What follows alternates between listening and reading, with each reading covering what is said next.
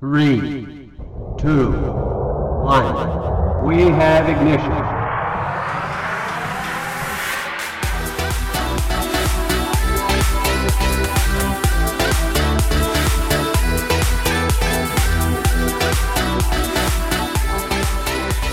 Ja, hi und herzlich willkommen zu einer neuen Folge des Digital Galaxy Podcasts von bei Tabo.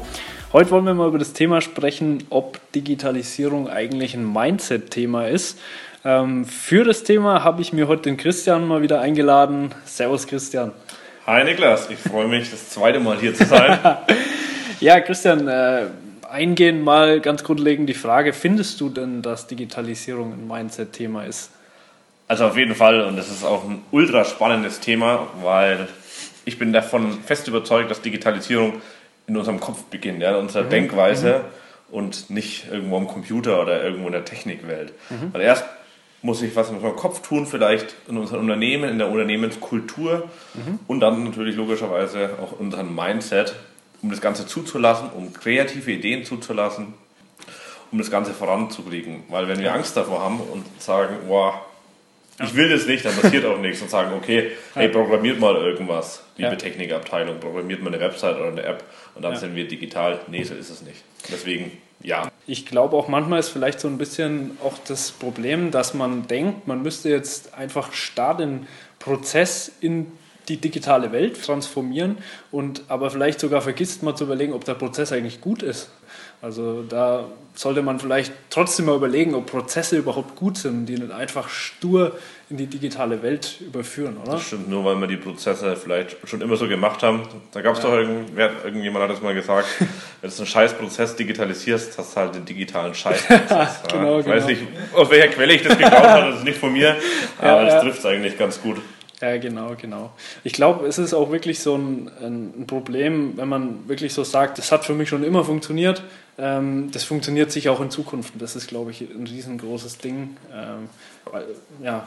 Aber warum ist es eigentlich so, dass, dass wir da so, so ein Mindset-Problem haben? Vor allem zum deutschen Mittelstand zum Beispiel. Mhm, mhm. ähm, da gibt es welche, die finden das ganz cool, was wir machen. Mhm. Und manche sagen, hey, das interessiert doch mich nicht. Ja. Ähm, bei mir läuft es gut, meine Verkaufszahlen stimmen ja. Und ja, halt der Umsatz passt halt.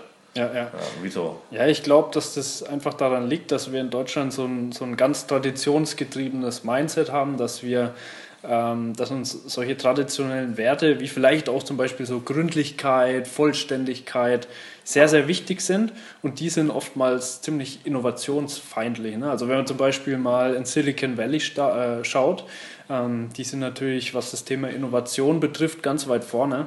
Die schmeißen halt einfach Produkte auf den Markt, die weit weg sind von vollständig, ja, oder wo es manchmal vielleicht auch nicht ganz so gründlich ist, weil die sagen, ich, ich werfe dieses Produkt auf den Markt, hole mir dann Feedback und arbeite dann weiter daran, also sehr nah am Kunden dran. Und das ist halt so ein bisschen was, was ich glaube ich ein bisschen reibt mit diesen traditionellen Werten, die wir in Deutschland haben, würde ich sagen. Ja. Es wirkt bei mir immer so ein bisschen wegen unserem Mindset, dass wir natürlich an den alten Strukturen festhalten, wie du gerade schon gesagt hast. Mhm. Und für mich ist das immer so, okay, wir haben jetzt ein altes Haus und renovieren das jetzt nicht, sondern bauen auf dieses alte Fundament jetzt mal was Neues drauf, einen neuen Dachboden. Ja. Ja. Und wundern uns dann, wenn aber das Fundament eigentlich einstürzt. Manche Firmen machen das ja auch schon richtig, indem sie sagen, hey, wir müssen das ausgliedern, wir müssen irgendwie ein Startup aufbauen nebenbei, das komplett aus, ausgegliedert ist ähm, von, von der Struktur ähm, oder wir beauftragen irgendeine Firma, die das komplett für uns übernimmt. Was hältst du davon? Ich finde es voll gut, man eine Perspektive weg vom Kerngeschäft zu etablieren, ja, dass man ähm, auch sein Kerngeschäft mal wirklich in Frage stellt, vielleicht sogar mal zerstört selber oder Ansätze, wie, wie es zerstört werden könnte, versucht umzusetzen. Ich, da finde ich es vor allem ziemlich cool, auch wirklich mit Startups zusammenzuarbeiten. Gerade so diese mittelständischen Unternehmen in Zusammenarbeit mit den Startups ist, glaube ich, eine richtig coole Konstellation, äh, wo ja auch wir schon die Erfahrung gemacht haben, dass da wirklich super, super ja. äh, effektive Synergien entstehen können.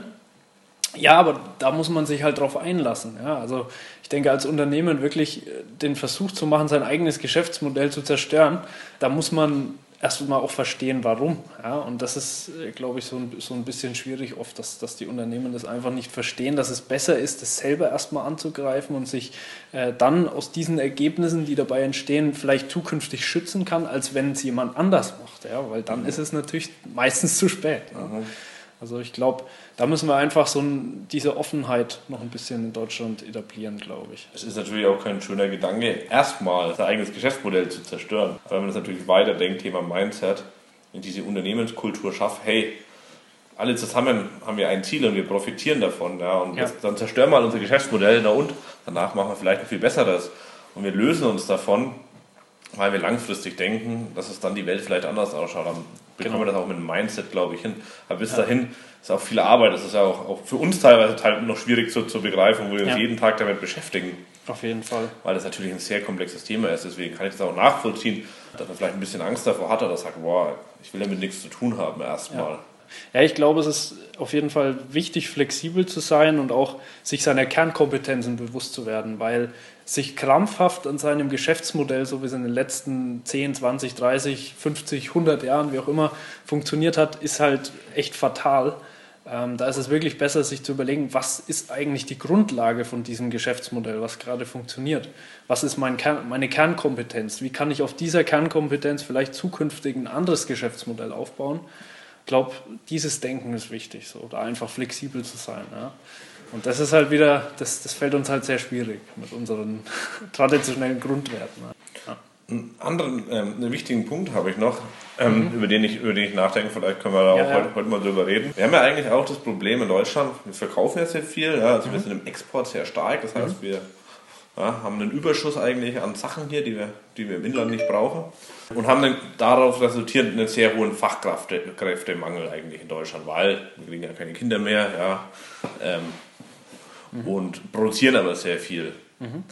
Und trotzdem haben wir natürlich viel Angst, Angst vor, vor Arbeitslosigkeit gerade so ein bisschen, weil die Maschinen kommen.